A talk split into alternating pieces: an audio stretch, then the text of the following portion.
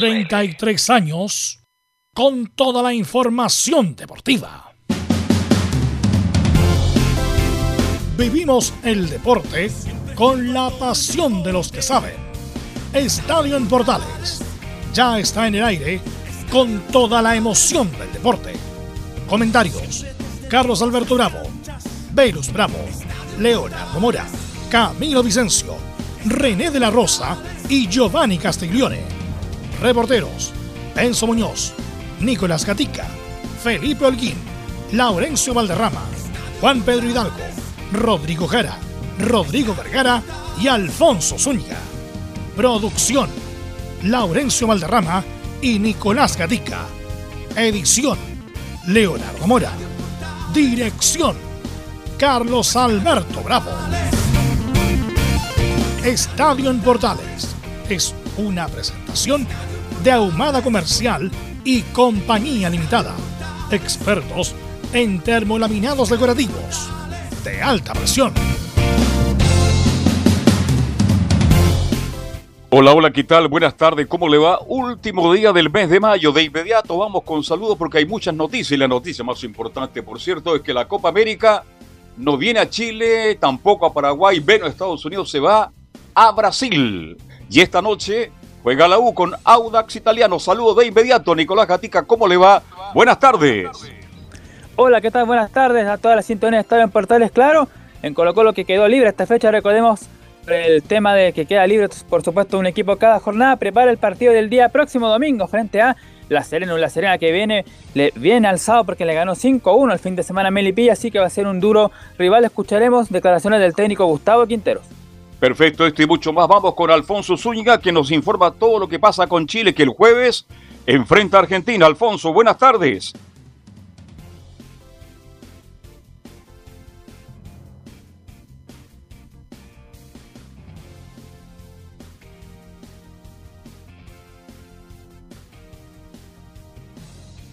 Jugó bien la Católica, jugó al pelotazo, pero le ganó a Cobresal. Felipe Holguín, usted nos va a contar esto y más de la Católica anoche.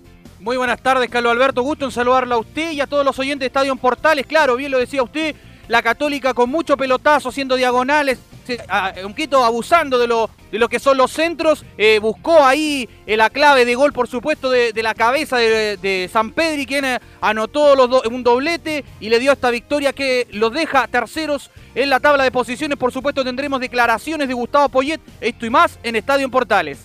Y como siempre, los equipos de colonias lo informa y muy bien don Laurencio Valderrama. Buenas tardes. Buenas tardes, don Carlos Alberto, para usted y para todos quienes nos escuchan en Estadio Portales, edición central. Como bien lo mencionado usted, hoy es un día muy importante para el Audax italiano, quien quiere volver a la cima, pero tiene un difícil rival como es la U. Tendremos la palabra, por supuesto, de Pablo Vitamina Sánchez y también, por supuesto, lo que dejó la victoria de Unión Española anticuricón como visita y, por supuesto, eh, otra caída más de Palestino, de Santo Gil de Rancagua. ¿Y más en Estadio Portales? Cira Palermo de Curicó nos va a contar esto y más. Don Rodrigo Jara, buenas tardes. ¿Qué tal compañeros? ¿Cómo les va? Muy buenas tardes. En un breve informe les vamos a contar de la actualización de la situación de Curicó Unido luego de la derrota ante la Unión Española, lo que básicamente constituye la confirmación de Martín Palermo como el técnico curicano hasta nuevo aviso. Más detalles en el informe más tarde en esta edición de Estadio Portales. Enzo Muñoz, buenas tardes. ¿Cómo le va? Gusto de saludarlo. Oh, ¿Cómo está Carlos Alberto? Varias novedades eh, tiene la U para el partido de esta noche a las ocho y media en el Estadio Parque El Teniente contra Audax Italiano. Ojo con Ramón Arias porque podría ser descartado. Todo hizo más, yo se lo voy a contar en el informe de Universidad de Chile. Perfecto, muchas, gracias. Vamos, Vamos Fagasta, los invito a todos. Juan Pedro, buenas, tardes. Así, Así es, Carlos Alberto, saludo de por tanto a las 15 con la escuadra de Guachipato, necesita triunfo, necesita ganar la escuadra de Rivera porque está en la parte baja de la tabla. Necesita ganar de local a las 15 de Guachipato, el informe de Deportes Santo Fagasta desde la del Norte. Nuestros estelares de hoy, don Camilo Marcelo Vicencio Santalice, ¿qué tal? Buenas tardes. Muy buenas, tardes, Carlos, para usted y para todos los auditores de Estadio Portales. Un fin de semana bien activo en la parte, deportiva, claro, con, con, la, final de la Champions, que estuvo buen, buen compromiso, y en el campeonato nacional que quedan en deuda. Está por ahí el profesor René de la Rosa. Buenas tardes. ¿Cómo están, Carlos? Buenas tardes. a todos los oyentes de Portales y a toda la sintonía. Y ahora, ahora sí saludamos a Vero Bravo. Así, que de inmediato vamos, vamos con los titulares que lee Nicolás Gatica. Claro, claro comenzamos nomás con el fútbol chileno que a falta de tres partidos que se disputaron hoy. Tiene O'Higgins de Rancagua como el único puntero. Los dos equipos que lo podrían alcanzar son Audax y Ñublense que justamente juegan hoy. Además, Católica, La Serena y Unión hasta el momento son los grandes ganadores de la fecha, además de Everton que ganó el clásico porteño. En la, parte baja los que están complicados son Palestino que volvió a perder, Curicó y el colista Wander que ya dijimos cayó ante su clásico rival. No vamos a Europa, donde contra todo pronóstico el Chelsea venció en la final al Manchester City y ganó su segunda Champions League. El técnico del Chelsea, el alemán Thomas Tuchel, tuvo su revancha luego de la final perdida ante el Bayern Múnich el año pasado cuando dirigía al PSG de Francia. Y también en Francia, pero en el tema femenino, Cristian Eden fue en 90 minutos titular en el partido en que el PSG igualó 0 a 0 ante Lyon y está puntero a una fecha justamente del campeonato francés. Además, en Chinos por el Mundo nos vamos a México, donde Diego Valdés marcó un golazo por el Santos Laguna ante Cruz Azul en la final vuelta del clausura. Lamentablemente el título fue para el cuadro cementero, quien volvió a gritar campeón luego de 23 años de sequía. En Brasil comenzó el Brasileirao y Flamengo con el Guaso Isla como titular, comenzó con el pie derecho su defensa del título tras vencer 1-0 a Palmeiras. En el tenis, bueno, dos buenas noticias. Primero el título de Alexa Guareche en doble junto al estadounidense Kai Swick en el dobles del WTA en Estrasburgo, en Francia. Mientras que Cristian Garín, que además estuvo de cumpleaños ayer, derrotó en primera ronda en Roland Garros al argentino Juan Ignacio Londero. Además en el ranking Alexa Gualetti con la final de Estrasburgo está en el puesto 15 de doble femenino y Garín en el puesto 23 del ranking masculino. Esto y más en Estadio en Portales. En Estadio en Portales revisamos las polémicas de la semana. Junto al ex juez FIFA, René de la Rosa.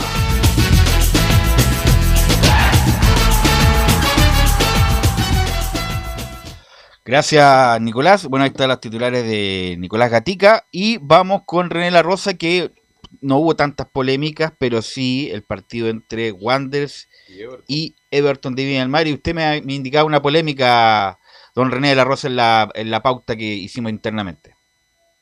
Hola, Verus, ¿cómo estás? Buenas tardes. Eh, sí, bueno, destacar, eh, destacar que y volver a, a ratificar a, a, los equipos femeninos que, que están eh, utilizando Jorge Osorio a través de sus designaciones en los partidos trascendentales. Ya lo tuvimos en un clásico eh, con Cindy, que muy bien lo hizo. Eh, a, a, pesar de todo, te escucho. No, adelante, adelante, adelante, René. Es no que se escuchó como algo interno, pero al y bueno, y este, este es un clásico de, en este caso porteño de la quinta región es algo importante, aunque sea sin público, siempre tiene de la, la trascendencia de un, de un partido muy bueno que se lo juegan todo por, por la cercanía que tienen ambos equipos y más ahora en esta división. Eh, lamentablemente Loreto Tolosa eh, sancionó fuera de juego, el cual después el VAR tuvo que ratificar, el, el árbitro del partido era Felipe González, eh, pero en realidad era milimétrico. Eh, antiguamente cuando no asistía al VAR ese gol era totalmente eh, anulado debido a, a, que fue tan al límite el cual eh, si no es por las líneas que tiran en realidad se confunden hasta en el VAR y no se van a confundir en el campo juego. Así que eh, lamentablemente lamentablemente por Loreto igual yo yo me pongo el, en el papel del asistente que que para él fue fuera de juego y después ratificar que fue gol, igual para ella no, no es no queda así tan, ah, no, no pasó nada, entonces no, no, no, no, no es así, porque créanme que la gente que, que está en, en la línea es tan profesional como cualquiera que esté en el campo de juego. Pero eh, el VAR está dando justicia y bueno, y ayer ayudó más que, no es que ayudó, sino que hizo justicia a favor de Everton y bien por ellos. Así es, bueno, esa es como la, la, la polémica en general de, del fin de semana. Bueno, Católica. Eh, ¿Alguna polémica, Camilo, que, que pueda Sí. destacar? El penal. A ver. De hecho, hubo unos, un penal. Primero hubo que creo que, bueno, se ocupó bastante eh, Deisler. No sé si René tuvo la oportunidad de verlo, pero Deisler sí ocupó sí bastante el VAR. No sé qué te parece esa situación. Porque el penal, por ejemplo, hay uno que primero lo había cobrado como penal y que iba con las dos manos atrás, el jugador de Cobresal, y, y finalmente retrocede. Sí, No- eh, eso fue, bueno, eh, destacar también, eh, Velus, eh, que ya no se están repitiendo todos los árbitros. Si, si no te estás dando cuenta tú, a través de todas las designaciones, ahora está más Felipe González, está César Deisley y se ha perdido algunos, bueno, por la cantidad de partidos que, bueno, se juegan hoy día, también van a aparecer algunos que han estado, habían estado lejos, un Cabero, eh, porque lamentablemente con la situación que ha pasado con Béjar, con los muchachos que están más, más eh, eh, en la resonancia, en el sentido que están dándole más proyección, eh, lo han dejado un poquito de lado, en el sentido que lo han dejado descansar, pensar, hablar con ellos para eh, hacer un mejor trabajo a futuro. Y bueno, César Deisler ayer eh, efectivamente, como bien lo dice Camilo, sancionó un penal, el cual el VAR ratificó que no era penal y bueno, también hay que contar las buenas y las malas.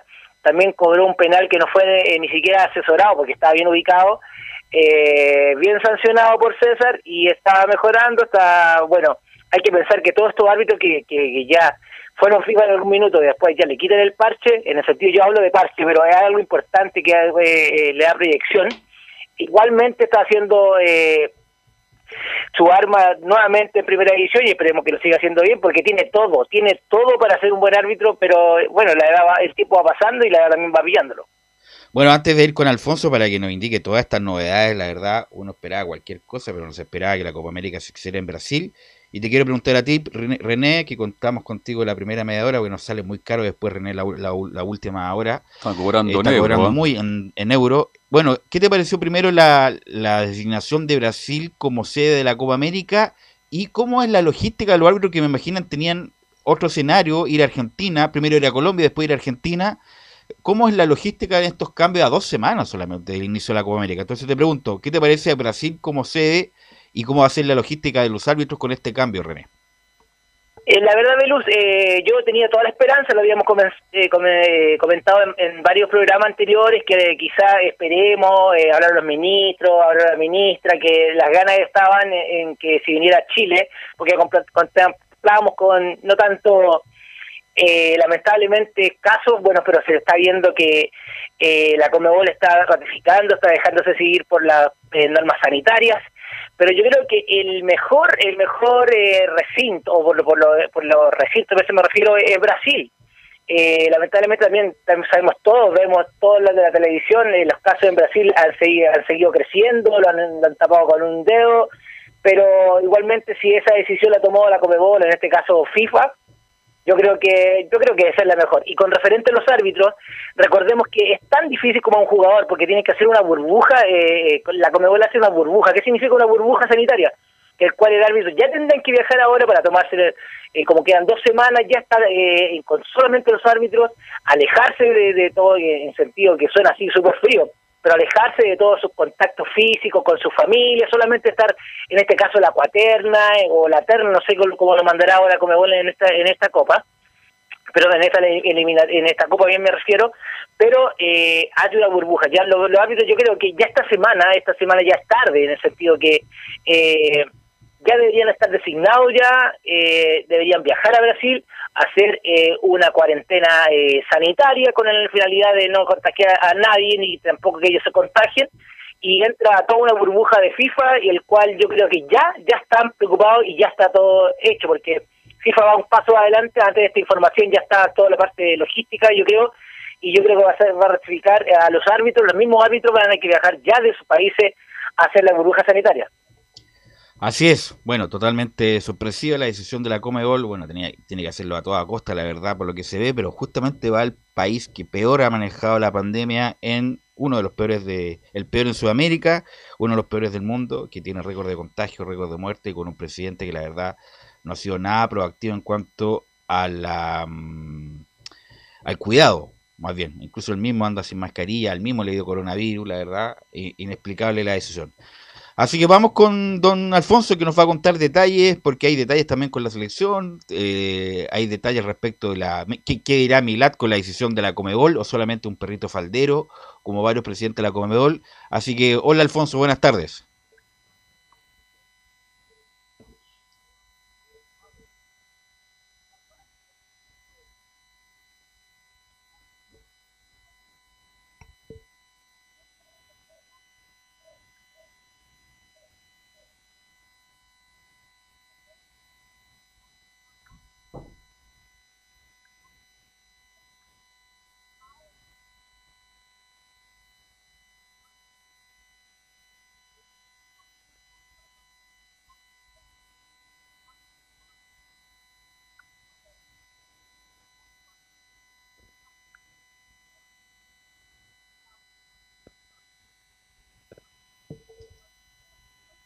Ahora, si juega el Sport recibe normalmente ahí, ¿por qué va a.? Bueno, es una cuestión política, me imagino. Mm.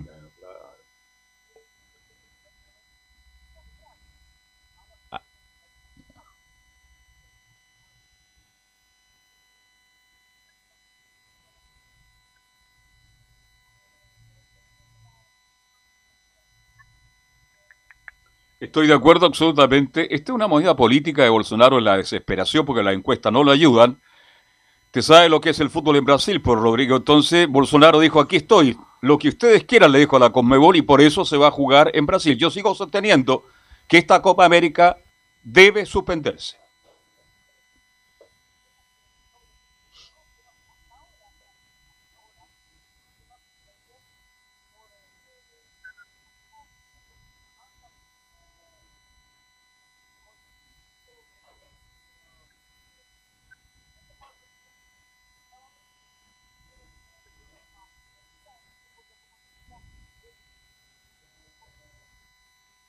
Sin duda. No, sin duda había que hacerla porque había muy... Bueno, esto es, acuérdate, la gente se olvida, esta comedia que tenía que haberse hecho el año pasado. Y justamente por la pandemia se suspendió, después se cae Colombia por los problemas sociales que tiene, y después se cae eh, Argentina porque tiene también un grave problema de coronavirus y también problemas internos graves también en Argentina, y llegaron a donde Brasil, donde Bolsonaro se impuso nuevamente, Alfonso. Veluz. Pero qué extraño porque Estados Unidos, que está, está mejor ahora la situación, que no se haya quedado ya, hubiera sido mejor eh, si la quieren disputar probablemente en Estados Unidos. ¿Impuestos? Ah. Ah, perfecto.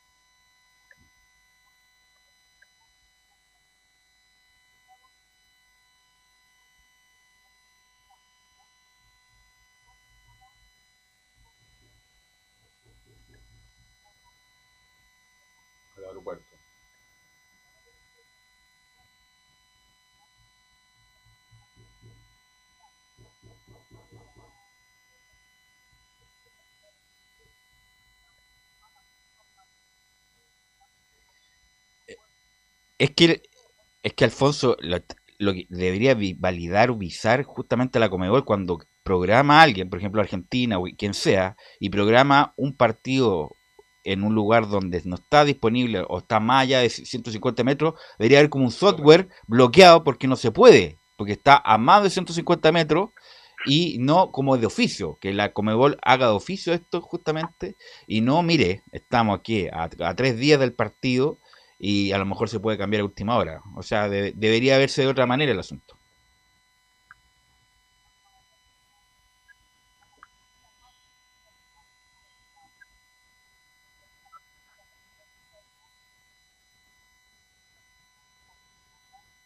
El cuerpo médico entregó un comunicado en el cual señala que sufrió un síndrome febril por amigdalitis pultácea con deshidratación, pero recalcan que no fue ni un cuadro infeccioso de COVID, ni tampoco una complicación de la vacunación, porque recordemos que se, que se dio la primera dosis de la Sinovac que fue entregada por la Conmebol, se encuentra en reposo deportivo y en evaluación médica. El tema es que según el cronograma oficial de la selección, mañana a las 2 de la tarde viajan a Buenos Aires. Entonces, habrá que ver si finalmente se suba el vuelo Arturo Vidal, otra complicación más para un Martín Lazarte que ya está preparando el partido frente al conjunto de Argentina en, por ahora, insisto, Santiago del Estero. Guillermo Maripán habló en la previa a este encuentro y nos cuenta de esta manera cómo llega esta doble fecha entre Argentina y Bolivia. Lo escuchamos en Portales. Llegó muy bien, con, con mucha energía, muy motivado. Como dijiste, fue una muy buena temporada a nivel grupal como a nivel personal. Así que me siento muy bien y con muchas ganas de, que todo salga bien con Chile. Respecto precisamente del duelo con Argentina, ¿qué espera del albiceleste? La palabra del defensor del Mónaco de Francia. Es un partido muy difícil, eh, sabemos la, calidad que, de jugadores que tiene Argentina, pero, pero bueno, estos partidos así siempre es importante mm, estar bien, estar juntos y, y creo que, que, nosotros demostramos que, que estamos bien. Guillermo Maripán, que va a vivir un reencuentro especial en esta doble fecha clasificatoria, pues se encuentra con el hombre que lo hizo debutar en primera división, como lo es Martín Lazarte, y se le preguntó precisamente cómo vivió ese reencuentro con Machete. La palabra de Guillermo Maripán en la primera de Chile. Bien, muy bien. Siempre que, el entrenador que te hace debutar te marca un poco. Y, nada, con el profe siempre lo seguí después en, en, los equipos que estuvo y bueno, ahora reencontrarse aquí con él es positivo y, y, y me lo tomo muy bien. Sí, le deseo toda la suerte del mundo aquí en la selección. ¿Y cómo se, cómo se dio? Eh, cuenta en la transmisión de Portales el día de ayer Estuvo gran parte de la selección chilena presente en San Carlos de Apoquindo, principalmente los que vienen de pasado de Católica, pero además estuvo la presencia de Claudio Bravo, el capitán, de Alexis Sánchez y de Ben Brereton, este delantero británico que ha sido la revelación de esta nómina, y lo vamos a pasar a escuchar al eh, jugador del Blackburn Rovers, quien se refiere de esta manera a su primera experiencia en la selección chilena, la última, acá en la primera de Chile. Me siento muy orgulloso. Es un gran honor entrenar con Chile y me siento realmente emocionado por lo que vendrá en el futuro. Estos jugadores son brillantes para Chile. Obviamente trato de observar lo que hacen y luego intento hacer lo mismo que ellos. Me gusta moverme entre los defensas para poder llegar hasta el fondo del área y convertir goles. La palabra de. Muy bien, el felicito por la traducción. Muy bien el traductor. Muy bien la traducción suya, lo felicito, espectacular. Hay que, contratarlo. Oye, le quiero preguntar a René, eh, bueno, este muchacho no habla ninguna gota de español. Bueno, el lenguaje del fútbol es universal, René, pero igual, obviamente, va a tener que hablar español en algún momento este muchacho que viene de, Inglaterra, René.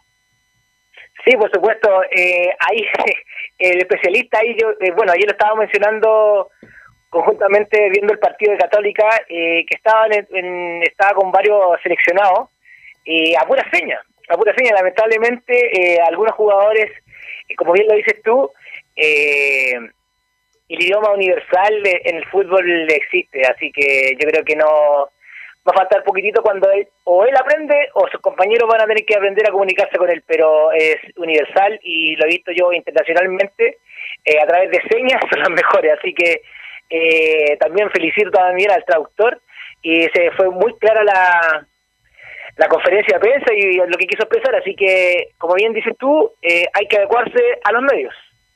Ahora, eh, Alfonso, bueno, eh, bueno, la Copa América lo más probable es que se haga en Brasil, pero estamos a tres días del partido en Argentina. ¿Algún atisbo de formación que podamos diagramar, eh, Alfonso? Sí, pero antes de eso, eh, comentarte que me acaba de llegar precisamente de parte de, nuestro productor eh, Nicolás Gatica un comunicado del Sindicato de Futbolistas Profesionales quien eh, señala que se han puesto en contacto con la con el Sindicato Mundial de Futbolistas Profesionales, con FIPRO, para manifestar su preocupación y alarma por la confirmación de la Copa América de Brasil a raíz de lo que ya se ha estado comentando anteriormente. El tema con la selección chilena es que podría jugar con un 4-4-2 para el partido frente a Argentina y con una novedad. Gary Medel no estaría en la defensa, estaría en el medio campo. Sería entonces Claudio Bravo en el arco, la línea defensiva con Mauricio Isla, Francisco Sierra Alta, Guillermo Maripán y la duda por la izquierda entre Eugenio Mena y Jambo Seyur, inclinándose en primer término por el jugador de Coquimbo Unido. El mediocampo estaría compuesto por Eric Pulgar y Gary Medel en la zona de contención. Más adelantado Charles Aranguis con Arturo Vidal, si es que alcanza a recuperarse. De lo contrario será César Pinares.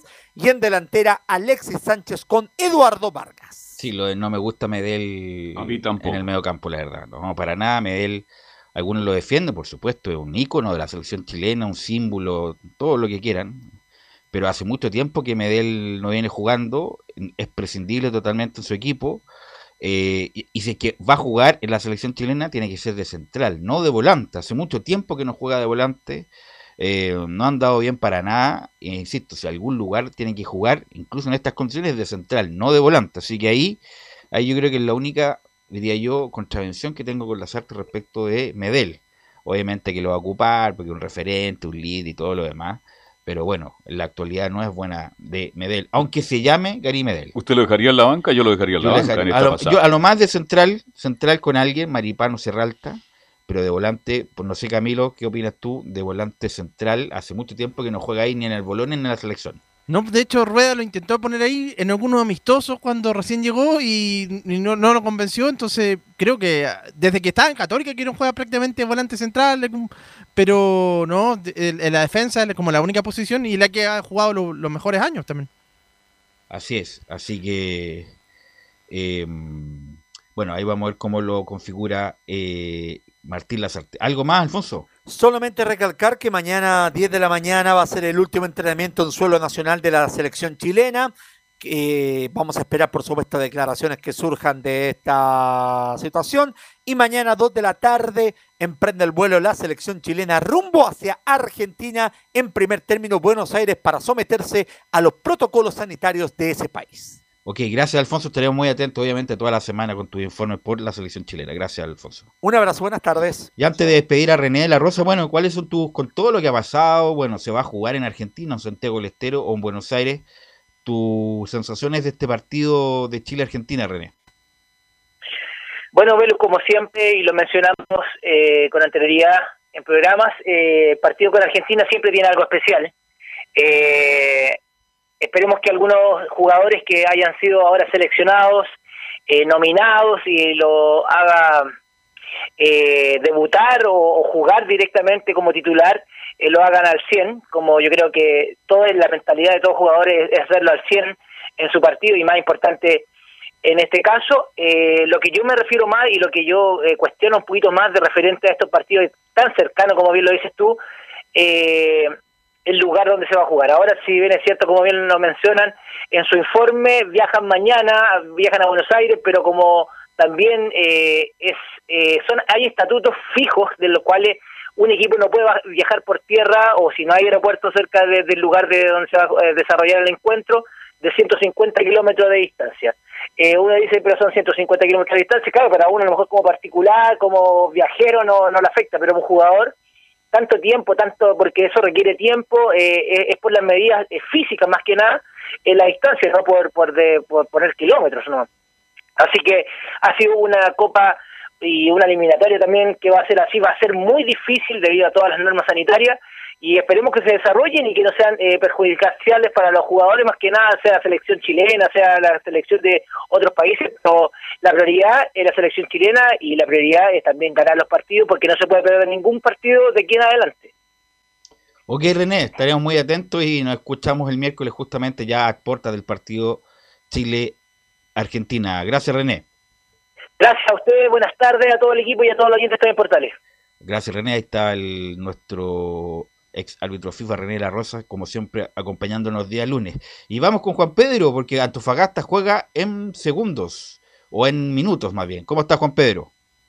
Así es, Velus, porque a 15, una hora y media aproximadamente más Deporte Antofagasta está saltando al regional Calvo Bascuñán para enfrentar su partido frente a la escuadra de Huachipato. Esta necesidad eh, imperiosa de ganar esta escuadra del CA, eh, Velus y Carlos y a todo el panel, a nuestros auditores, indudablemente, de lo que es eh, el trabajo de Juan José Rivera, que está en la duda, que está en polémica porque no ha logrado consolidarse, no ha logrado armar un deporte Antofagasta y no entusiasmar con este CDA, indudablemente, pensando en la idea de volver a ganar y salir desde el fondo de la tabla. Una escuadra de Huachipato que ha sido, eh, digamos, la bestia negra en esta temporada porque lo dejó eliminado de Copa Sudamericana y se perdieron los dos partidos, tanto de local como de visita, en esa llave de inicio de Copa Sudamericana que se jugó en inicio de esta temporada 2021. Este CDA que empieza ya a armar, empieza a estructurar lo que va a ser este partido y lo que fue el trabajo de la semana. Y quien estuvo para poder hablar y conversar con los medios de comunicación en esta pasada fue Nicolás de Martini, para referirse para, para lo que es eh, el trabajo, lo que es el esfuerzo y lo que si él en un momento se sintió en el congelador luego del tema de las vacunas. ¿Se acuerda cuando fue el tema de las vacunas? Y él fue uno de los que dijo que yo no me vacunaba porque si no se ha vacunado mi abuela en, Argentina, ¿por qué lo tengo que hacer yo acá en Chile? Escuchemos el primer audio del argentino Defensa de Deportes Antofagasta. No, no, para nada. Eh, la verdad que acá todos sabemos que hay un plantel muy competitivo, eh, hay jugadores de, gran jerarquía, como Luis Magaláes, que tiene muchísimos años, bueno, que hoy le está tocando jugar en ese puesto y, la verdad es una gran competencia. para mí, pelear un, puesto con él creo que es algo muy grande, me sirve a mí para aprender muchísimo. Y no, no, no, para nada. Eh, como te dije, hay, varios jugadores, creo que de, puesto de central debe haber como cinco o seis jugadores y la verdad que, también tienen sus características, tienen sus cosas buenas para, para estar jugando el titular. Eh, y, no, nada, para mí no, no fue así, para nada no se sintió en el congelador, pero dio la sensación que sí, luego de la entrevista incluso que dio para medios argentinos eh, el defensa de deportes Antofagasta, que incluso en algún momento no ha sido ni citado en, alguna, en alguna oportunidad. Entonces llama la atención este que a veces está, a veces no está. La siguiente de Martínez se refiere a lo que todos queremos, que es ganar y levantar rápidamente el ánimo. Estamos caídos y hay que ganar urgentemente. Sí, bueno, creo que lo que todos queremos, cuando los hinchas, nosotros, el cuerpo técnico, todos queremos ganar. La motivación está dentro de uno, en, el, acompañar al compañero, eh, levantar el ánimo, los que tienen más ganas, eh, levantar el ánimo a los que están un poco caídos, a los que tienen más experiencia, sumar del lugar donde les toque. Eh, creo que, que de este momento de malos resultados, eh, creo que uno tiene que estar junto, trabajar en equipo, porque es, el, es el, la única forma de salir de, malos resultados. Le pasa a todos los equipos del mundo y, si bien tuvimos, eh, no tuvimos buenos resultados en las últimas fechas, pero tampoco estamos lejos de, la punta, estamos a cinco puntos, si no me equivoco es un campeonato muy parejo, están todos los equipos, ganan un partido, pierden, otro que se puede escapar, empata. Y, yo creo que es un campeonato muy parejo, donde van a alternar muchísimo los resultados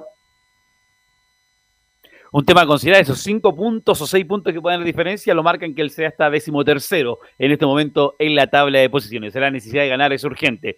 Eh, referente al rival, Huachipato es un rival duro, y, pero tiene un gran plantel, dice de Martínez Deportes Fagasta, para enfrentar al rival de turno el día de hoy. No, es un rival duro, sí, eh, lo, vimos, lo, hemos enfrentado. Eh, lo, vimos en los partidos de Copa también. la verdad es un rival duro, jugadores tienen muy buen juego individualmente, eh, pero nosotros la verdad que también tenemos un gran un plan plantel, como le acaba de decir, eh, tenemos buenos jugadores, eh, tenemos jugadores que pueden contrarrestar a, los rivales, tenemos nuestro ataque, tenemos buena defensa, yo creo que, el trabajo en equipo va, va, va, a protagonizar mucho el partido del lunes, no tengo ninguna duda. yo creo que si trabajamos en equipo vamos a salir adelante las palabras del central de Deportes Antofagasta refiriéndose también a esta situación. Y respecto a enfrentar a Guachipato nuevamente, ¿lo considera como una revancha considerando que lo dejó eliminado de Copa Sudamericana, Nicolás? Hay que ganar, hay que ganar. Si hoy, si nos tocaba, no sé, Colo Colo, teníamos que ganar igual. No lo tomamos como una revancha porque no, no, no nos sentiría cómodo. Yo creo que sea el rival que sea, tenemos que ir y ganar eh, no tenemos que tomar por revancha a nadie. Eh, lo que pasó, como le decía, pasó, ya está, eh, y, ahora va a ser un partido nuevo, va a ser un partido nuevo. Es un rival, sí, que hay que tener cuidado, sabemos a lo que juega, sabemos a lo que juega, sabemos sus falencias, sabemos sus virtudes, y hay que estar preparado, lo vivimos, lo, enfrentamos dos veces, sabemos cómo juega, y es un rival que, bueno, tenemos que saber jugarle, sabemos, tenemos que saber jugarle, eh, como te dije, tienen su falencia y, es donde nosotros tenemos que, que ir a atacarlo. Tiene falencia Guachipato que quiere trabajarlas bien, lo decía ahí Nicolás de Martini, también pensando lo que es el trabajo del técnico del CEA, que podría, de no mediar nada, que un ratito más se va a confirmar. La alineación de Deportes Antofagasta sería con Nacho González en portería, con el línea de cuatro, con Nieto, Robles, Magalá y Bus, y también un poco más arriba está Salvador Cordero y Collao. Para más arriba, los que van a crear, estará Jason Flores Sánchez, el juvenil, y Bello, también Eduardo Bello, y arriba Tobías Figueroa, siendo el titular de esta 11 titular de Deportes Antofagasta que enfrenta a Guachipato. Cristian Roja es el árbitro para este partido. en un ratito más, en el regional, estamos viviendo la fiesta del fútbol, lo que va a ser el penúltimo partido de esta fecha, porque lo cierra la U, Deportes Antofagasta, en el regional Calvo de Cuñana a las 15.30. Por supuesto, vamos a estar ahí viviendo la pasión del fútbol con los, con los Pumas del CDA, que necesitan ganar, lo dirigido de JJ Rivera. Gracias, Juan Pedro, y por supuesto va a ser transmisión de Centro Deporte desde las 14.30 horas, por supuesto. Así que vamos a estar muy, muy, muy atentos. Vamos a ir a la pausa, Leo. Gracias, Juan Pedro. ¿ah? Abrazo. Vamos a la pausa, Leo, y volvemos con la U y con la Católica que ganó sobre el final.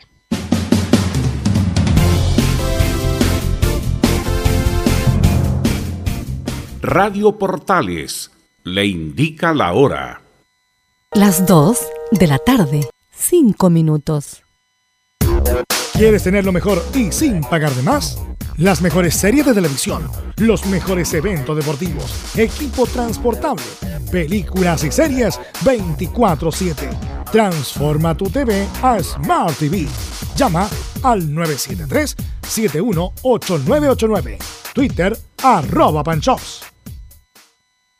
Visita www.radiosport.cl, el sitio web de la Deportiva de Chile. Programas noticias, entrevistas y reportajes, podcast, radio online y mucho más. Todo lo que pasa en todos los deportes lo encuentras en www.radiosport.cl. La Deportiva de Chile en Internet. Porque lo bueno puede ser aún mejor. Prepárate a conocer la evolución de la Primera de Chile. Bienvenido a Portales Digital.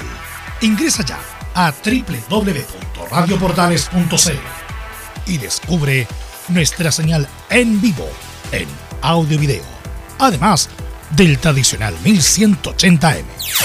Mantente al día con las últimas informaciones de Chile y el mundo e interactúa con nosotros a través de nuestras redes sociales en Facebook, Twitter e Instagram. Recuerda www.radioportales.cl la nueva multiplataforma de la Primera de Chile ahora es aún mejor. Termolaminados de León, tecnología alemana de última generación. Casa Matriz, Avenida La Serena, 776 Recoleta. Foro 22 622 5676. Termolaminados de León. Desde todo Chile. Desde todo Chile. Y para todo Chile para todo Chile. Portales Digital está en todas partes. www.radioportales.cl Entre Marco Grande y Marco Chico, media vuelta y vuelta completa. Escuchas Estadio en Portales en su edición central. La primera de Chile, uniendo al país de norte a sur. Eh, se está jugando en Argentina la primera semifinal de la Copa de la Liga. De la Copa de la Liga está jugando eh, Racing y eh, Boca Juniors y está 0 a 0 el minuto ya 6 del primer tiempo. Bueno, hoy día juega la U a las 23, un partido muy importante por toda esta etapa de transición que está viviendo la U, que ya con los controladores ya que están en los libros, por lo menos los libros ya están, son los nuevos controladores de la U. Pero la U y sobre todo Dudamel en su Muñoz se juega una parada muy importante con el puntero del campeonato. Así es, Audax Italiano es el rival que tendrá que enfrentar Universidad de Chile a partir de las ocho y media de la noche. A las 8 de la noche empieza la transmisión de Estadio en Portales. Valga ¿Usted va a Rancagua eh, o no? Vamos a Rancagua. Va, va el equipo viajero, ah, no falla, no falla el equipo viajero. Sí, vamos todos a Rancagua. Con, y, pero les voy a contar quién no va a Rancagua. ¿Quién no va? No va Jonathan Andía, que recordemos está en la selección, y Luis del Pino Mago, esos son los primeros descartados que le tengo, ambos por ir a la selección. Mm. Y Carrasco también, ¿no?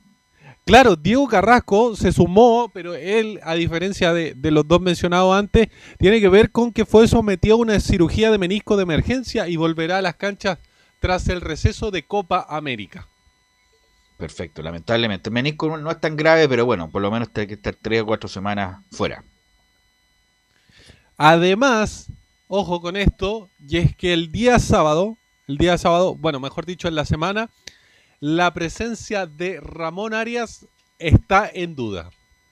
Ustedes me preguntarán por qué. ¿Motivo? Porque durante la semana sufrió un golpe en una de sus rodillas y por decisión técnica podría quedar al margen de este partido con Audax Italiano. Así que hay que tener cuidado con lo que vaya a pasar, de que Once podría preparar, pero hay un detalle, está, está mm, Luis Casanova dentro de, de los posibles jugadores. O sea, si no va Arias, va Osvaldo y Casanova. Así es. Pero pasemos a escuchar algunas declaraciones que dejó la semana de Universidad de Chile. La primera de Jonathan Andía, donde se descarta completamente este duelo. Un rival difícil que está en la parte alta de la tabla, tiene buenos jugadores. Lamentablemente no va a poder estar ese partido, pero sé que mis compañeros lo harán de la mejor manera y esperar poder ganar ese partido para poder estar en la parte alta de la tabla. Ahí estaba Andía hablando un poquito, reflexionando de lo que es este partido contra Audax Italiano. Otro más que habló durante la semana de este mismo duelo es Gonzalo Espinosa y lo pasamos a escuchar acá en Estadio Portales. rival difícil, como dices tú, es uno de los más regulares creo del, torneo. Por algo está en, los puestos de arriba. Va a ser un, partido difícil como siempre ha sido creo, con, con Audax. Siempre son, partidos de, muy intensos, tienen un, un gran equipo, un buen técnico, donde creo que tiene una idea de juego clara que nosotros trataremos de, de contrarrestar para, para poder llevarnos los, puntos. Creo que es un partido clave para, para nosotros para poder, repito, poder posicionarnos en los primeros puestos. Ahí lo escuchamos de parte de Gonzalo Espinosa, lo toman como un partido clave. ¿Por qué es clave? Más allá de, de la frase típica del partido clave. Porque queda este partido contra Audax Italiano y el próximo contra Palestino el día sábado en la cisterna. Los partidos que cierran la primera etapa del campeonato. Para la U es muy importante, es de vital importancia, quedar por sobre eh, lo más arriba posible, peleando el campeonato, porque esa es la ilusión de, de, Y no de los jugadores solamente azules. eso, no solamente eso, es una cuestión numérica, y le pregunto a Camilo también, sino es por una cuestión de juego, si, si la cuestión mejora, si hay una evolución, si hay algún, si un acto de rebeldía en la cancha, porque insisto, los últimos partidos de la U han sido horribles, horribles de la U. El partido, el último partido de la U que pierde con Everton, con un hombre de más, prácticamente por 50 minutos, fue muy malo y esa imagen eh, quedó, fue pésima. Por lo tanto, independiente de los puntos que son muy importantes, Camilo, lo que se espera también es dejar una mejor imagen en este partido. Y es que ahora la frase de que se la tiene que jugar toda es verdad, porque tiene que, tiene que mostrar, ya están los nuevos dueños de, de la Universidad de Chile, entonces tiene que, que mostrar algo si, si que realmente quiere continuar en la, en la Universidad de Chile eh, Rafael Dudamel, que hasta el momento, claro, ha sido, ha sido muy malo en más de seis meses que lleva en la banca.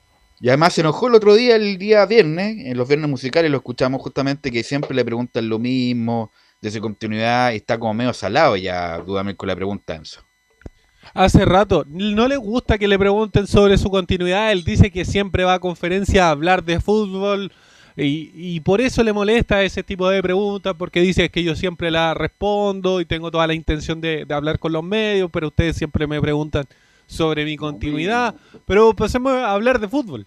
Escuchemos lo que dijo Rafael Dudamel sobre Audax Italiano, el próximo rival no hay mejor momento ni mejor rival de revertir la, la derrota del día domingo contra, contra Everton que ante, que ante el líder, que ante Audax, que es un, un buen equipo. Reúne el, el- el contenido táctico y el funcionamiento colectivo destacable de, de un equipo que, que está posicionado entre los, en, en el primer lugar, donde sin jugadores de, muchísimo renombre, pero tienen un, equipo que, hombre por hombre, puesto por puesto, saben muy bien el rol que tienen que desempeñar, el papel que tienen que desempeñar, y eso les hace merecedores de este, de este primer lugar. Formación de Universidad de Chile para enfrentar a Audax Italiano en un ratito más a las ocho y media de la noche en el Estadio Parque El Teniente con Fernando de Paul en portería, Augusto Barrio reemplazando a Jonathan Andía, Osvaldo González y Ramón Arias. Ramón Arias, dependiendo de cómo continúa su estado de salud, si no, va Luis Casanova. Por el costado izquierdo, Marcelo Morales, dejando más adelante al tridente, a los mediocampistas, Gonzalo Espinosa, Camilo Moya y Mario Sandoval. Y en delantera vuelve un tridente nuevamente. Simón Contreras por la derecha, por el centro del ataque Joaquín Larribey y por el costado izquierdo, un poquito más centralizado si usted quiere verlo, Pablo Aranguis. Ángelo Enrique no se alcanzó a recuperar, por lo menos para estar en la banca. Me parece que no. que no, Ya. porque eh, lo de- decía Rafael Dudamel, se complicó más de la cuenta su, su estado de salud. Podría, podría estar en la banca, pero al menos dejámoslos como interrogante. ¿Y Lobos? La misma situación. Es muy Ya. extraño lo que está pasando con Franco Lobos porque ya se lo contaba hace dos semanas atrás, hizo el eh, eh, hizo práctica, entrenó con sus compañeros como habitualmente, jugó el partido amistoso con Deportes Recoleta. Lo más probable es que debería estar, pero dejémosle un interrogante también. Entonces las variantes de Velo son las mismas, Luján y Rodríguez, no hay otra. Claro, bueno, jugó muy mal Luján, nada que decir, jugó muy mal. Bueno, si le quiere dar continuidad, por lo menos le hubiera dado un partido más a- para haber, para haber tomado confianza, como le iba a tomar Rodríguez, que jugó un par de partidos más este muchacho y juega eh, el Pito Contreras, que la verdad hace tiempo, hace tiempo que no juega bien eh, el Pito Contreras. Eh, y ojalá que esté Franco, insisto, como lo dijimos el otro día, Franco Lobo ya disponible para que este Dudamel ya lo tenga en cuenta, porque insisto, si la U quiere perforar, como dicen los relatores, por fuera, tiene que jugar jugadores rápidos, encaradores, que ganen el mano a mano, y no que lleguen ahí, corran, pero no hagan daño, como en el caso, lamentablemente, desafortunadamente, último tiempo de el Pito Contreras. Y hay que, y la U ten- y, y Audax, y la U tendría que, Camilo, estar atento con Montesinos, que es como el arma de- del Audax italiano. Y que es rapidísimo, en ese lado, en ese lado está. Ah, justamente el lateral de- eh, izquierdo está eh, Morales, po. Así que, claro, con- en ese duro con Morales Claro. va a tener, va a tener Pero así. Montesino juega por las dos bandas. Sí, pero- a la pero- izquierda, a la derecha. cu- cuando le dicen a uno, cuando juega en, en el barrio incluso, con los amigos, cárgate por el lado izquierdo que ahí está el queso. Entonces lo más probable es que Montesino se cargue al lado izquierdo, que insisto, es un buen jugador Morales, está muy verde todavía para asumir toda la responsabilidad, pero lo más probable es que le digan, como le dicen todos los entrenadores de la- del- que juegan contra la U, cárgate con, con Morales, que es muy verde Es para muy la marca todavía. claro. Entonces lo más probable es que Montesino se, se tire por allá. Y el otro es Holgado, porque es un centro delantero que hace goles, que es complicado para marcarlo. Así que cuidado con eso. Son dos buenos delanteros. Yo creo que esa es la delantera de Auda para esta noche. Ya lo va a confirmar don Laurencio Valderrama. El equipo Así- viajero, ¿a qué hora sale mm, Enzo? A las 5 de la tarde rumbo a Parque El Teniente de Rancagua. Ciudad que por lo demás pasó a fase 1, pero a partir del jueves, así que de- hoy día deberían estar los completos de Rodrigo Vergara, ya que no los tuvo la semana pasada. Usted está preocupado por los completos. todos con PCR. Bueno, tienen todos los pases de movilidad, ya están todos vacunados y todo el asunto. Bueno, además el permiso, Flaco el Aro. permiso colectivo. Gracias, Enzo. Lo estaríamos escuchando entonces. Buenas tardes. Y vamos con don Felipe Holguín, que ayer la Católica ganó prácticamente al final eh, eh, al, al Uruguaya y está ahí también eh, roncando fuerte en la tabla del campeonato chileno, Felipe. Muy buenas tardes, Belu. Gusto en saludarte a ti nuevamente y a todos los oyentes de Estadio en Portales. Claro, como lo decían titulares y lo anunciaba, la Católica ganó ahí un poco apretado, como se dice coloquialmente hablando. ¿Por qué? Porque tuvo, después de que hizo el gol Sebastián Varas a los nueve minutos, la Católica eh, buscó sin cesar el, el arco contrario, pero el equipo de Cobresal se plantó todo hacia atrás. De ahí siendo que ya que había anotado el gol para guardarse un poquito y todavía ni siquiera llevaban 15 minutos de- del encuentro y de ahí después ya la Católica empezó a buscar eh, más eh, con más intensidad el, el- el partido y buscar por supuesto el empate y ahí fue cuando César Deisler en un polémico eh, infracción en contra de Diego Valencia es que decreta penal para el cuadro de la Católica pero que no, no fue ratificada con la ayuda del, ar- del eh, video arbitraje como se le dice Velus. Camilo, Sí, usted que estuvo, cuénteme, usted que estuvo ahí en el partido. es contra Gutiérrez que se anticipa. Finalmente, yo creo que ahí fue una viveza de Gutiérrez y, y le- y- y finalmente le terminan pegando. eh, lo terminan cobrando eh, el penal ahí en la entrada de- del área, pero quedaron las dudas respecto a si, a fue el penal, pero lo, termi- lo termina cobrando finalmente. Y no va al VAR, a diferencia de la, expulsión del jugador de Cobresal y el penal que, finalmente anula. Guillermo hace tiempo que anda mal Guillermo, ¿ah? Así que cuidado. Para mí no fue penal, ¿ah? Cuidado. Fue muy polémica esa jugada, pero en fin, se marcó y ahí partió el gran problema de Católica que se enredó y empezó a jugar a la uruguaya a puro pelotazo y por ahí consiguió el, al final Velo ya 90 más 4 prácticamente el resultado. Pero se Carlos. paró bien, muy bien Cobresal, lo complicó a Católica ayer. Sí, igual mostró Carlos una diferencia con respecto a otros partidos. Al, al margen de centros, por lo menos remates de fuera del área. Y, y con este jugador Ignacio Saavedra, que remató cuatro veces al arco, dos por lo menos que la tapó el arquero Requena y otras dos que pasaron bien cerca, por lo menos, y más un remate de agua. Ahora escucho, escucho cada día más críticas a Saavedra. ¿En qué sentido? Que Saavedra es un buen jugador, pero que arriesga poco, lateraliza poco, no, no da un pase inicial importante, por ejemplo, a lo Marcelo Díaz o a lo, qué sé yo, a- estoy, bueno, estoy exagerando, a lo Andrea Pirlo. eh, siempre juega co- correcto, seguro al pie, pero no se juega en esa posición, eh, no remata al arco, eh, no, no aparece con sin pelota en el área contraria. Eh, ojalá vaya evolucionando Saavedra, si no se va a quedar como un buen proyecto que pudo ser, pero, pero que hace más de lo mismo como lo hacen muchos jugadores, Camilo. Y de hecho, tocaba, una de las críticas era que siempre tocaba mucho para atrás, jugaba con el arquero, también esa era otra de las críticas. Por lo menos ahora se le vio una evolución en este partido. Por ejemplo, distinto es, por ejemplo, tomar Arcón, que llega al gol, remata, eh, hace algo distinto. Bueno, ojalá Saavedra, que es un buen jugador y por algo ha sido el, el titular todo este tiempo de la Católica, pueda evolucionar en su juego y como un volante moderno, pues el volante moderno juega, el- ese volante central es el que juega. Bueno, como lo quiso hacer Guardiola el otro día en la final, que puso a Gundogan de volante central y ahí exageró un poquito, pero, pero justamente el que inicia el juego, el que protagoniza ahí es el volante central y ojalá Saavedra pueda incorporar todas esas características de juego, si no se va a quedar como un volante central más del fútbol chileno, Felipe. Claro, y bien lo decían ustedes, eh, aludiendo con lo que decías tú, Velus, también en, en esa final de la Champions League. Claro, un Gundogan que juega como un safe, eh, que se retrasa y también... Juega como un mixto, Sí, juega, es un Gundogan juega como Aranguis Sí. y Guardiola lo puso como volante central, limitándolo justamente para llegar al área contraria. Y bueno, desafortunadamente para él, el City perdió la final esa.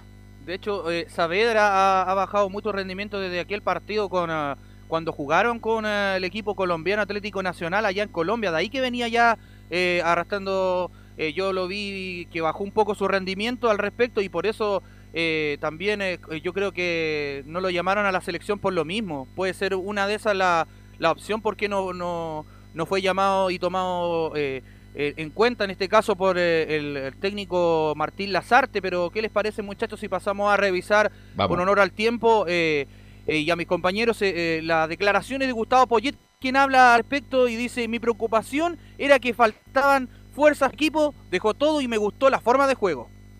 Mi preocupación antes del partido es, o era, perdón, que normalmente después de un partido tan importante como el del otro día, eh, a veces te faltan un poquito las fuerzas, te falta un poquito eh, esa, esa urgencia de ganar un partido tan importante, porque también era muy importante de hoy, pero la verdad que el equipo salió bien, se dejó todo, encontramos ese gol en contra en, en una pequeña chance y a partir de ahí, evidentemente con la expulsión, que hay que, hay que aclararlo, el partido fue nuestro. Me gustó mucho las formas, independientemente de que se ganó la última pelota, las formas de ir por fuera, de intentarlo por fuera, intentarlo por centros, intentarlo por el medio, intentarlo con tiros, intentarlo con presión, intentarlo no dejarlo salir. O sea que hubo muchas cosas que, que me gustaron, repito, obviamente eh, facilitados por la tarjeta roja. Pero del otro lado no, no entraba, ¿no? no podíamos meter gol y, y bueno, tuvo que ser en una, en una jugada de penal y en la última, pero creo que, que no lo merecíamos, ¿no? Hubiera sido, quizás hoy sí hubiera sido justo que, que fuera mi primer empate. Gran gol de San Pedro, el segundo de cabeza. ¿Quién eran los centrales de Cobresal allí que se quedaron pegados en el piso, Camilo Vicencio?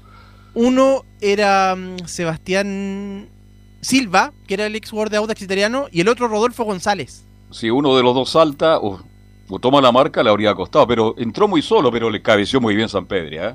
Cabeció muy bien y ahí ganó Católica. Claro, lo, dejó parado ahí al meta Requena también en ese gol, fue un golazo de la Católica, Carlos Alberto, y, bueno, a- al respecto también, eh, eh, escuchemos las segundas declaraciones donde también analiza este Cobresal que dice que fue un- algo defensivo y, menciona esto y dice, Cobresal hizo un partido muy bueno en lo defensivo y lo de San Pedri fue clave. Gracias por, por, por recordarme lo de Cobresal, creo que, hay que decir que hicieron un partido muy bueno en el aspecto defensivo y organizativo, lo intentaron hasta el final, quizás si te pones del lado de ellos hubieran, merecido algo más. Eh, lo de San Pedri creo que es clave porque sabemos que, hay un- una competencia real ahora con Diego Valencia, que Diego el otro día nos llevó en la Libertadores algo muy importante y, era, era bueno para que Fernando eh, marcara goles y, y y se- hiciera presente en el marcador y, eh, a pesar de que estaba preocupado por ahí porque había tenido una chance antes de cabeza, no la había metido, metió la que tiene que meter y, y nos dio el triunfo, cosa que, que nos alegra a todos y que me imagino que le va a hacer muy bien de cara al futuro. Los goleadores necesitan goles. Carlos, y qué bueno que destaque a Diego Valencia, porque si bien no convirtió, pero él fue el del pase y que levanta Sí. muy bien la mirada cuando para, para San Pedro y para que convierta el 2 a 1. Y el otro jugador destacar nuevamente la, lo de Marcelino Núñez, que jugó como lateral derecho, pero que las diagonales que hace son, son realmente buenas, cuando, sobre todo cuando se centraliza. Así es. Bueno, el centro de Valencia por la derecha y ahí aparece San Pedro para derro- derrotar a Requé. De hecho, Le costó a Católica, pero lo importante es por ahí algunos hinchas de Católica, más allá de jugar bien, hay que ganar, Felipe. Claro, sí, es lo importante, siempre lo, lo recalca en las conferencias de prensa Gustavo Poyet, que a él no le interesa jugar lindo, sino que lo importante es ganar, siempre lo dice eh, reiterativamente el, el técnico uruguayo. Y lo otro que les quería comentar es el tema del, del primero de junio, que es importante para la Católica porque eh, va a ser el sorteo de la Copa Comebol Libertadores, donde ahí se va a ver eh, este día martes, eh, será, se verá quiénes son los rivales que va a tener en este caso el equipo eh, chileno, donde, eh, bueno, sabemos que salió del grupo F con unidades terminando segundo tras Argentinos Junior y que de hecho se puede topar con cualquiera del grupo del grupo 1 que estoy diciendo donde estaban los que le comentaba yo que estaba Boca, Argentinos Junior entre otros y Flamengo que pueden ser lo- los rivales que le puede tocar al, al equipo de la Católica. Bueno, sería fácil la próxima llave para Católica, ¿no? Yo creo que esta va a estar un poquito complicada porque le puede tocar un, un rival eh, bastante o brasileño o argentino es duro. Así vamos a estar muy atentos mañana con el sorteo de la Copa Libertadores. Ojalá le, le puede tocar de nuevo a Argentino Junior, ¿no? Sí. Sí. O sea, le podría tocar. Yo creo que ese sería como el mejor sorteo. ¿ah? Sí, O también Racing también es otro de, las posi- de los que no veían mal algunos, o Barcelona de, de Ecuador, pero sería el viaje largo allá a Ecuador. Barcelona, humedad y, Sí. Barcelona anda, anda muy bien y Racing también anda bien. Eh, yo creo que Argentino Junior, además que Argentino Junior ya lo conoce, ya, Sí. ya lo conoce y le ganó allá, así que bueno, sería la mejor opción. El resto muy difícil, Palmeira, Flamengo, el Mineiro, eh, Inter, eh, no, el Palmeira, así que así que está, está difícil. Boca, Boquita, Boca. Sí, ¿no? Felipe. Para finalizar ya el, informe del día de hoy, eh, claro, este sorteo de los octavos de final sería el martes primero de junio en la sede de la Conmebol en Paraguay a contar de las 12 del mediodía de nuestro país. El evento que se va a dar por eh, las plataformas de, de los medios asociados que hay, eh, del cable, donde también eh, el 13 y el 15 de julio, mientras que las revanchas se disputarán entre el 20 y 22 del mismo mes. Ok, gracias Felipe, muy amable, estaremos muy atentos. Nos Muy escuchamos buenas mañana. tardes, muchachos. Que tengan buen Así que vamos a ir a la pausa. Hay que recordar que Radio Centro va a transmitir el partido entre Antofagasta y Huachipato en su programa Todo Deporte. Así que vamos a la pausa y volvemos con Laurencio Valderrama, Curicó y Colo Colo.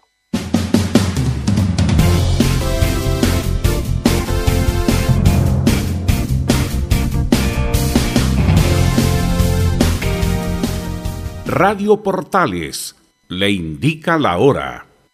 Las 2 de la tarde, 27 minutos. Ahora más que nunca, quédate en casa y disfruta de algo rico sin pagar de más. Somos de la casa, una delicia al paladar. Conoce nuestra variedad de waffles, sándwiches, empanadas de horno y mucho más. Contáctanos vía WhatsApp al más 569 5018 3008. Atendemos todas las tarjetas de crédito y red compra. Infórmate más en nuestras redes sociales, en Instagram y Facebook. Recuerda, somos de la casa, una delicia al paladar. Durante esta emergencia sanitaria, realicemos actividades junto a nuestros niños, niñas y adolescentes. Intentemos solucionar los problemas con diálogo y conversando sobre las emociones que surgen estos días. Que ellos confíen en sus padres o adultos cuidadores puede evitar el consumo de alcohol y otras drogas. Si necesitas ayuda, ingresa a senda.gov.cl o llama al 1412. Senda, Ministerio del Interior, Gobierno de Chile. Visita www.radiosport.cl, el sitio web de la Deportiva de Chile. Programas, noticias, entrevistas y reportajes, podcast, radio online y mucho más. Todo lo que pasa en todos los deportes lo encuentras en www.radiosport.cl. La Deportiva de Chile en Internet. Comercial IAC y Compañía Limitada. La mejor calidad mundial en laminados decorativos. Comercial IAC y Compañía Limitada es Vertec en Chile. San Ignacio 1010, Santa Rosa 1779, Avenida Mata 446 y Portugal 501. Comercial IAC y Compañía Limitada es Vertec en Chile. Desde todo Chile. Desde todo Chile. Y para todo Chile. Portales Digital está en todas partes. www.radioportales.cl Un acercamiento electrónico a todo lo que pasa en el fútbol. Escuchas Estadio en Portales en su edición central. La primera de Chile, uniendo al país de norte a sur. 14 horas ya con 30 minutos y vamos con Laurencio Valderrama que nos informe de las colonias, perdió Palestino y cómo se agarraba la cabeza el Cotosierra el otro Uf. día. Eh, la Unión Española que eh, está en una racha impresionante con César Bravo y bueno, Audax que juega hoy día con la U Don Laurencio. ¿Está Laurencio por ahí? Sí. Ahora sí, muchachos, ¿qué tal? Muy buenas tardes, renovamos el saludo. Renovamos el justamente, Y eh, bueno, justamente es un fin de semana muy importante, do- donde en primer término Unión, Española con transmisión de Portales Digital, por cierto, se impuso por 2 a 1 ante Curicó Unido, logró su tercera victoria consecutiva de la mano de César Bravo y por supuesto con una gran actuación de Cristian Palacios, que eh, eh, por cierto marcó el gol de la victoria y llegó a seis tantos, siendo el máximo goleador de la campaña eh, y del campeonato nacional. Así que muy bien por el cuadro de la Unión Española, que ya se ubica en el cuarto lugar con 14 unidades, a dos puntos del líder que es O'Higgins. Fueron cambiando los punteros eh, eh, a cada partido que se iba jugando este fin de semana, así que por lo menos Unión quedó en una expectante posición. Por cierto, también el cuadro de Palestino, o sea, por el contrario, el cuadro de Palestino sufrió una nueva derrota, esta vez a mano del cuadro de O'Higgins de Rancagua por la cuenta mínima, y justamente el cuadro de, de O'Higgins pasó a la, a la parte alta de la, de, la tabla, eh, a ser el líder parcial, y Palestino se queda peligrosamente con 7 puntos y, no un y con un Cotosierra bastante mosqueado, que apenas respondió solamente dos preguntas, que también eh, hubo problemas de conexión con los otros dos colegas que iban a preguntar, pero lo cierto es que, el Cotosierra no, no, no andaba con muchas ganas de responder consultas, pero sí Desenchuf- Desenchufó el wifi. Pero sí, pero sí, obviamente, am- eh, admitió el mal momento del equipo. Eso lo, lo- lo- lo iremos repasando durante la semana en el Estadio Pero ¿qué pasó, quiere- Laurencio? Porque Palestino hizo un tremendo primer tiempo ante O'Higgins. Yo vi el partido. Gran figura de batalla. ¿Y qué pasó después del gol de la Rondo? Palestino desapareció. Un equipo sin idea, un equipo con pocas ganas. La actitud de los jugadores, yo, mira, las imágenes enfocaban, tomaban de algunas veces a Sierra, diciendo, pero ¿qué nos está pasando? ¿Qué pasó con Palestino el segundo tiempo que jugó horriblemente mal? Claro, justamente el cuadro de, de Palestino mm, eh, no le resultaron los cambios, eh, no, no anduvo Sánchez Sotelo, sigue con el arco, sigue sin poder marcar. No, pero él entró lo en el segundo tiempo, Sánchez Sotelo, y fue el único hombre que remató al arco por Laurencio. Los tres remates de Palestino en el segundo tiempo fueron de, Laure- de Sotelo, el resto nada, nada de nada. No, y, y también se sintió en demasía, me parece, la ausencia de Carlos Villanueva, que, que estaba lesionado y puede bueno, eh, lógicamente eh, también eh, Palestino le, le- le faltó quizá un poco más de brío, eh, quizá con, con algo de, de desgaste, por cierto, con lo que pasó durante la semana ante mm, el cuadro de Newell's Old Boys. Eh, así que lamentable por, por- por- ante el cuadro de Libertad. Así que lamentable por el cuadro de, de Palestino que se ha ido quedando en la tabla eh, de colocaciones y, obviamente con un Cotosierra que eh, está preocupado porque obviamente viene después el partido ante la U, así que se- será un partido importante que van a jugar este fin de semana, así que obviamente iremos repasando todas las reacciones eh, como les decía durante la semana, porque no- nos vamos a enfocar en el partido de Lauda justamente que eh, teníamos pendiente ese, ese tema con Pablo Vitamina Sánchez. eh, conversamos el día viene con el con el profe Vitamina Sánchez y se mostró bastante optimista y tranquilo en relación al, partido ante la U. Solamente el único reclamo, entre comillas, que hizo durante la conferencia, eh, un reclamo, digamos, futbolero, digamos, fue que le hubiera gustado jugar en este periodo que, mm, que no tuvo partido. Recordemos que tuvo, eh, tuvo el fin de semana que no se jugó por las elecciones y además el fin de semana siguiente eh, no pudo jugar ante el Audas por eh, o Palestino por el tema de que se suspendió el partido por la participación de Palestino en Copa Sudamericana. Entonces, Palestino desde el partido ante Cobresal, que no juega en, en el fútbol nacional, fue el, el, el pasado eh, si mal recuerdo, 9 de, de, mayo justamente. Así que eh, complicado el, cuadro de, de, Lauda, pero afortunadamente los equipos no lo fueron superando, por lo menos hasta antes del inicio de la fecha, y eso es lo que valora el técnico Pablo Pitemina Sánchez, quien eh, justamente eh, declara en la número 03 que tenemos la tranquilidad que en todos los partidos hemos sumado algo y seguimos siendo el único invicto del campeonato hoy por hoy, ojalá que lo podamos sostener, la,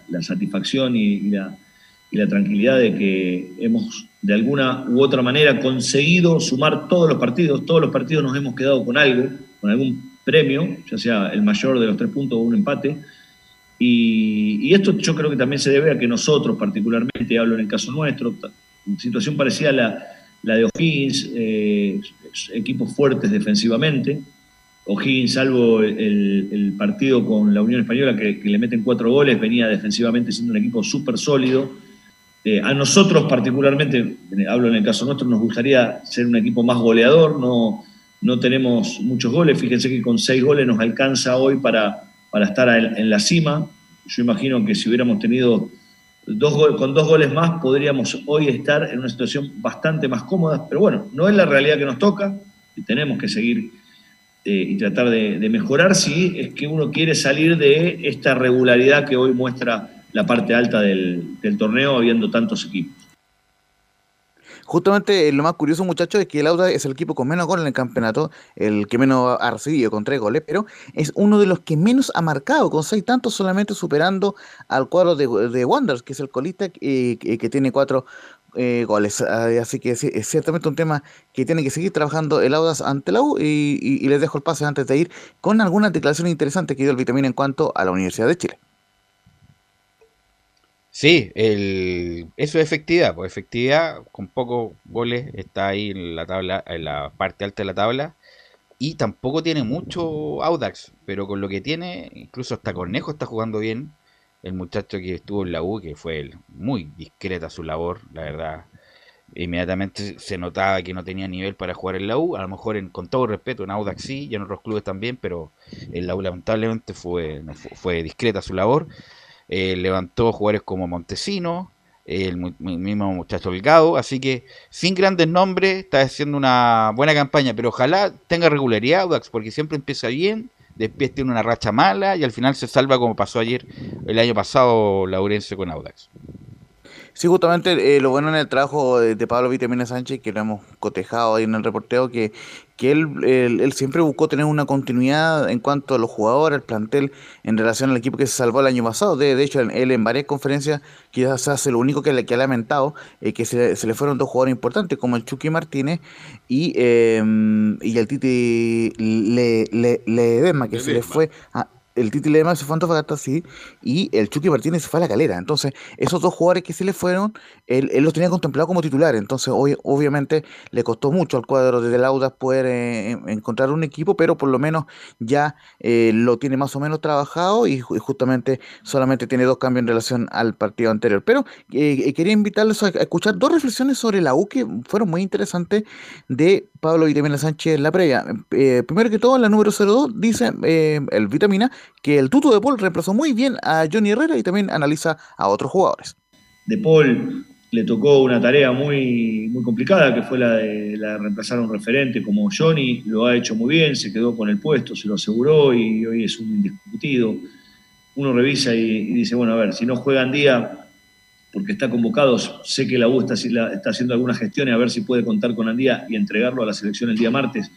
No sé si serán fructíferas o no pero en caso de que no juegue Andía, va a jugar de Barrios, que es un jugador que se proyecta muy bien, que tiene muy buen pie, que si se quiere tiene mucho mejor juego aéreo que Andía, con lo cual, bueno, eh, a favor nuestro en este caso y, en contra de Barrios, que, no viene, que no viene con, actividad constante, pero sí hay un buen equipo, hay un muy buen equipo, tiene, tiene jugadores determinantes, tiene jugadores... Eh, que, te pueden hacer daño desde el control para, para, poder definir una jugada, como la Ribey, la gambeta, el pase gol eh, de Aranguis, el desequilibrio lineal de Contreras, eh, la media distancia de, de Espinosa, de Sandoval. Es un equipo complejo, lo vamos a tener que, trabajar bien el partido si queremos salir eh, victoriosos, que es obviamente nuestro mayor anhelo, ¿no es cierto?, poder sacar adelante este partido y creemos que tenemos herramientas y material para hacerlo. ¿De dónde está Universidad de Chile? ¿Qué parte del mundo la que está comentando el Vitamina? Con el Manchester City yo que estaba jugando, pero no, pero... Oh, oh, por favor, buen de la pomada el Vitamina. ¿eh? Ya se está colocando la defensiva ya. Claro, y en, todo caso, y mm, igualmente una declaración importante que, también dijo sobre la U en, una consulta, por cierto, de Estadio Portales, que en la 04 dice y reconoce que la U hace tiempo no encuentra a ese técnico que deje tranquilo a sus hinchas. La U viene, viene desde hace, desde hace tiempo que no le puede que, no encuentra eh, ese entrenador que, deje tranquilo a los hinchas. Entonces, bueno, todos los entrenadores han ido transitando por, lugares bastante parecidos en, la U de Chile. Eh, desde que yo recuerdo, no, han encontrado un técnico que, sea estable, que sea querido, que, sea, que, la mayoría de la gente lo, lo quiera. Eh, por lo tanto, me da la sensación que, que Dudamel no es la excepción, pero nosotros enfrente vamos a tener a una U de Chile que está ahí cerquita de los líderes, que, va a querer seguir prendida con toda la, ilusión que seguramente tendrán. Es un equipo grande. Considero que la U de Chile es un, es un buen equipo y se merece el mismo respeto que, le tenemos a todos los rivales. Tiene un punto ahí el Vitamina, ¿eh? tiene razón en el sentido que hace tiempo que la U no tiene un, técnico que de tranquilidad, no, estoy hablando de tres años, pero por lo menos un año, un año y medio, yo creo que el último fue Las Artes, justamente, donde estuvo dos años prácticamente. Eh, me pudo haber estado más si no, no tuviera el problema físico que tuvo Las Artes, donde incluso estuvo dirigiendo prácticamente en, silla de ruedas en algún momento. Eh, pero de ahí vinieron Ángel Guillermo Hoyos, que por mucho menos lo echaron.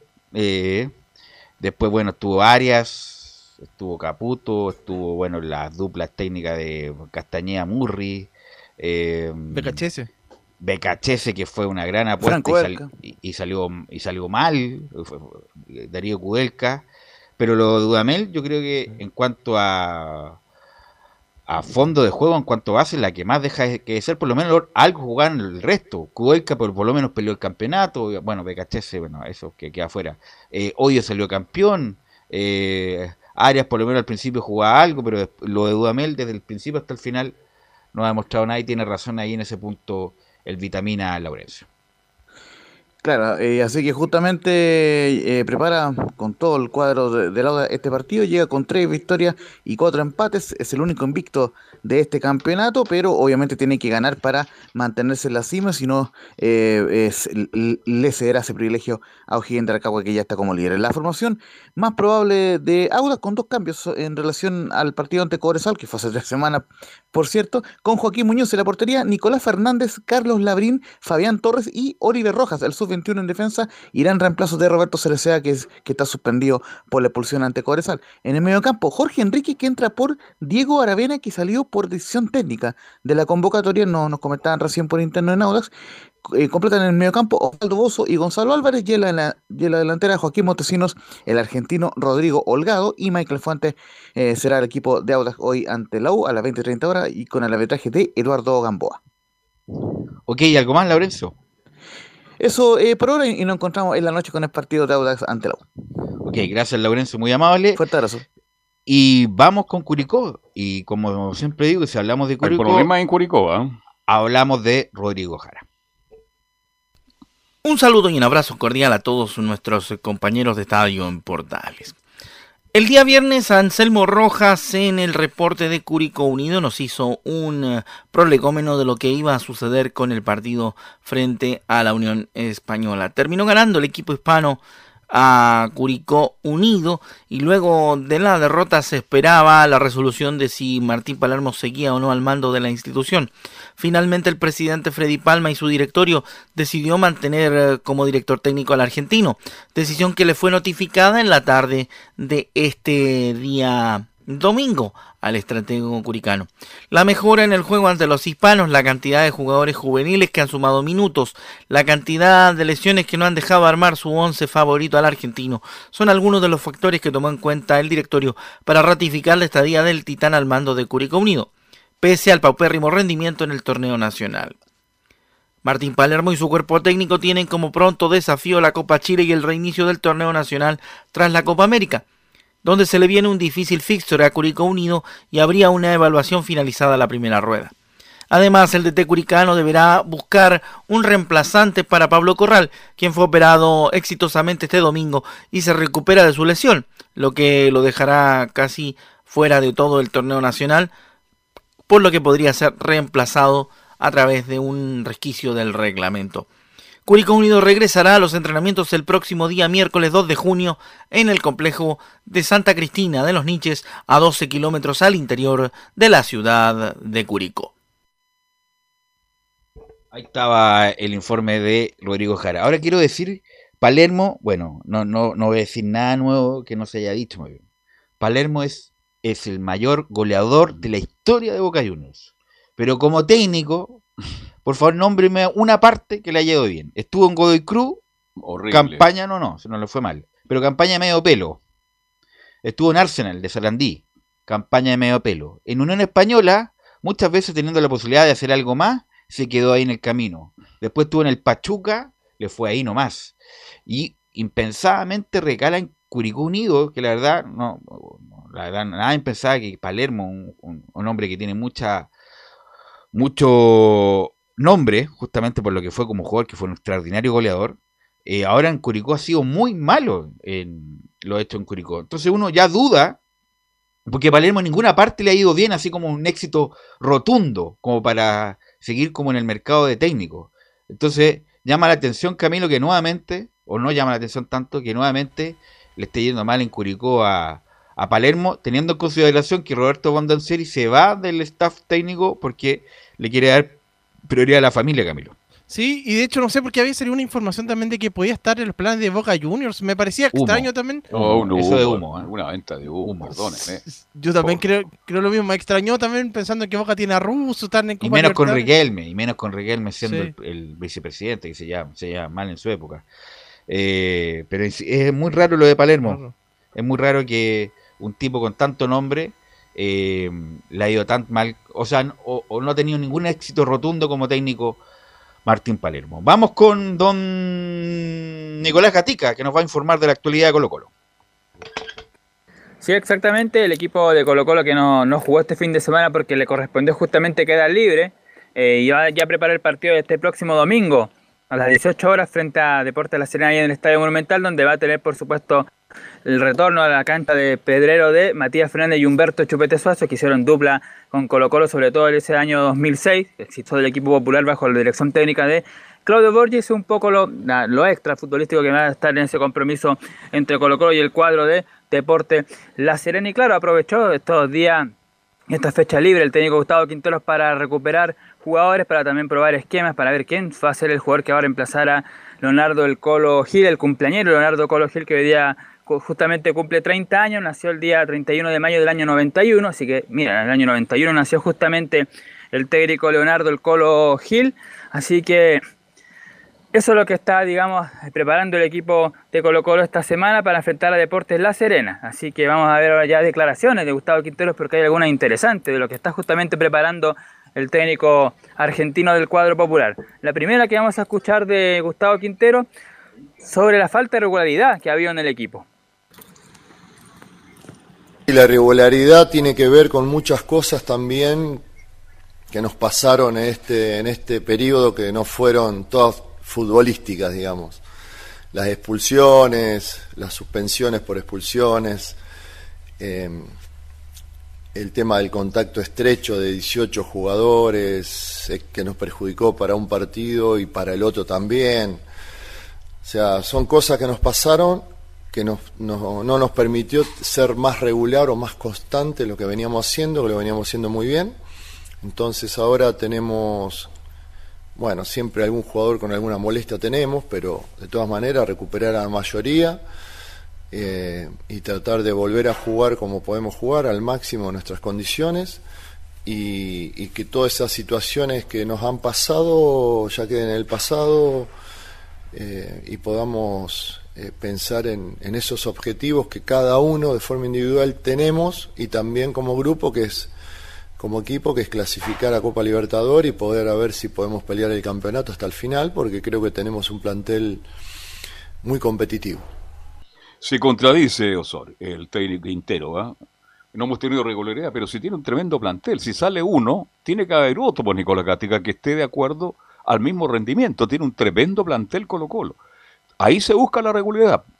Sale Gatica, entra Enzo, y es lo mismo. Sale Nicolás Gatica y entra Camilo, es lo mismo. No sé si me explico bien, Camilo Vicencio, pero ¿de qué se queja el técnico de Colo Colo? Tiene un gran plantel y al final se contradice. Tengo un gran plantel, entonces trate de jugar con los 22 que tiene de la misma manera. De hecho, partiendo por el sector defensivo, donde ya tiene eh, los jugadores, incluso está ahí uno tenía las dudas respecto a quién podía, eh, podían ser los titulares, en la ofensiva lo mismo también. Entonces, claro, ahí tiene por ahí tiene que ir buscando la, regularidad del técnico. Pero me imagino que apunta también la cantidad de, partidos, porque claro, no, no, lo ha logrado repetir la formación. Así es.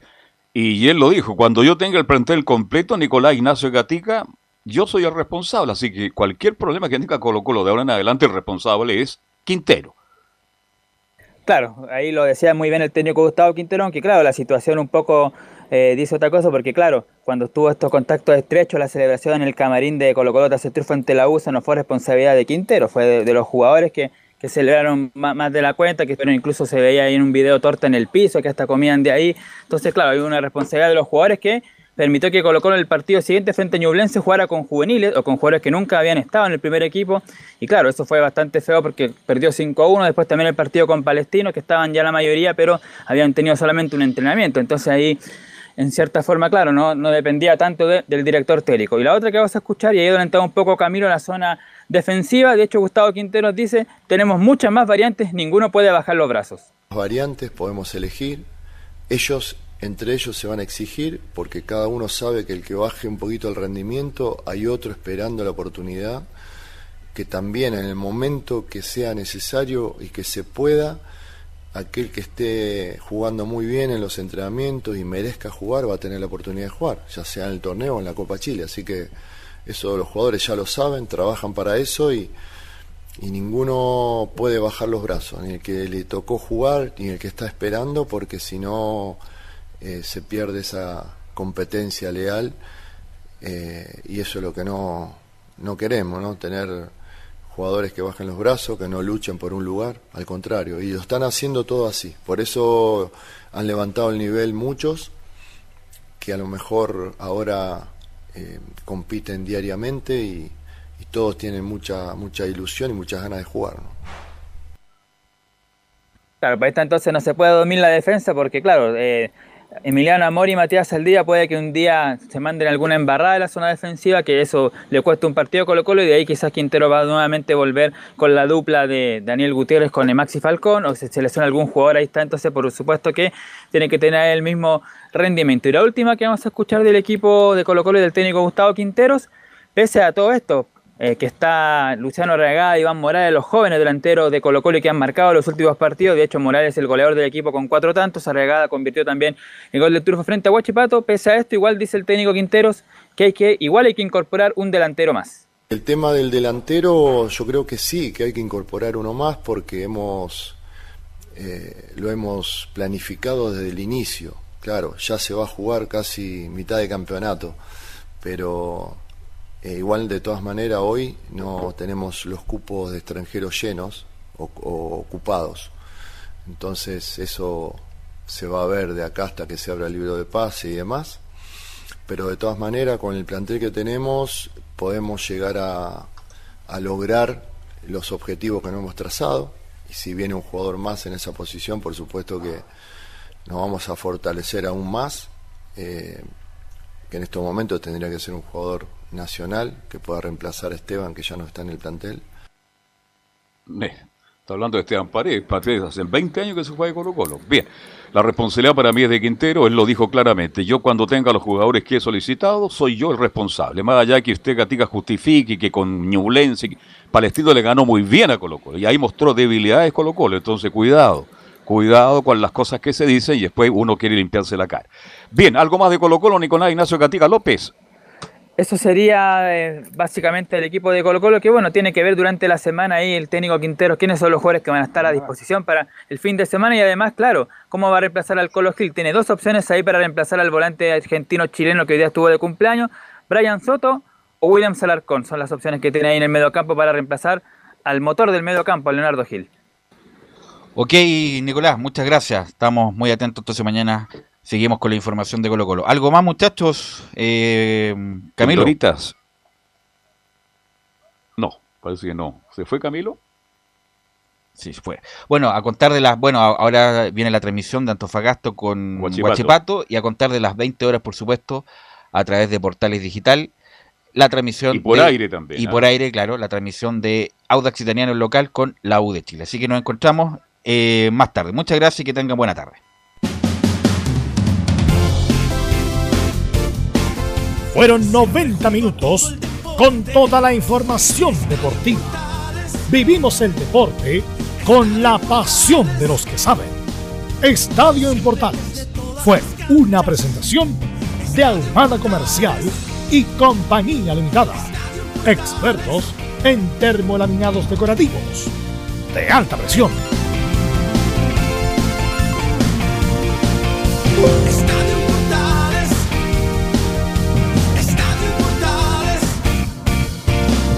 Radio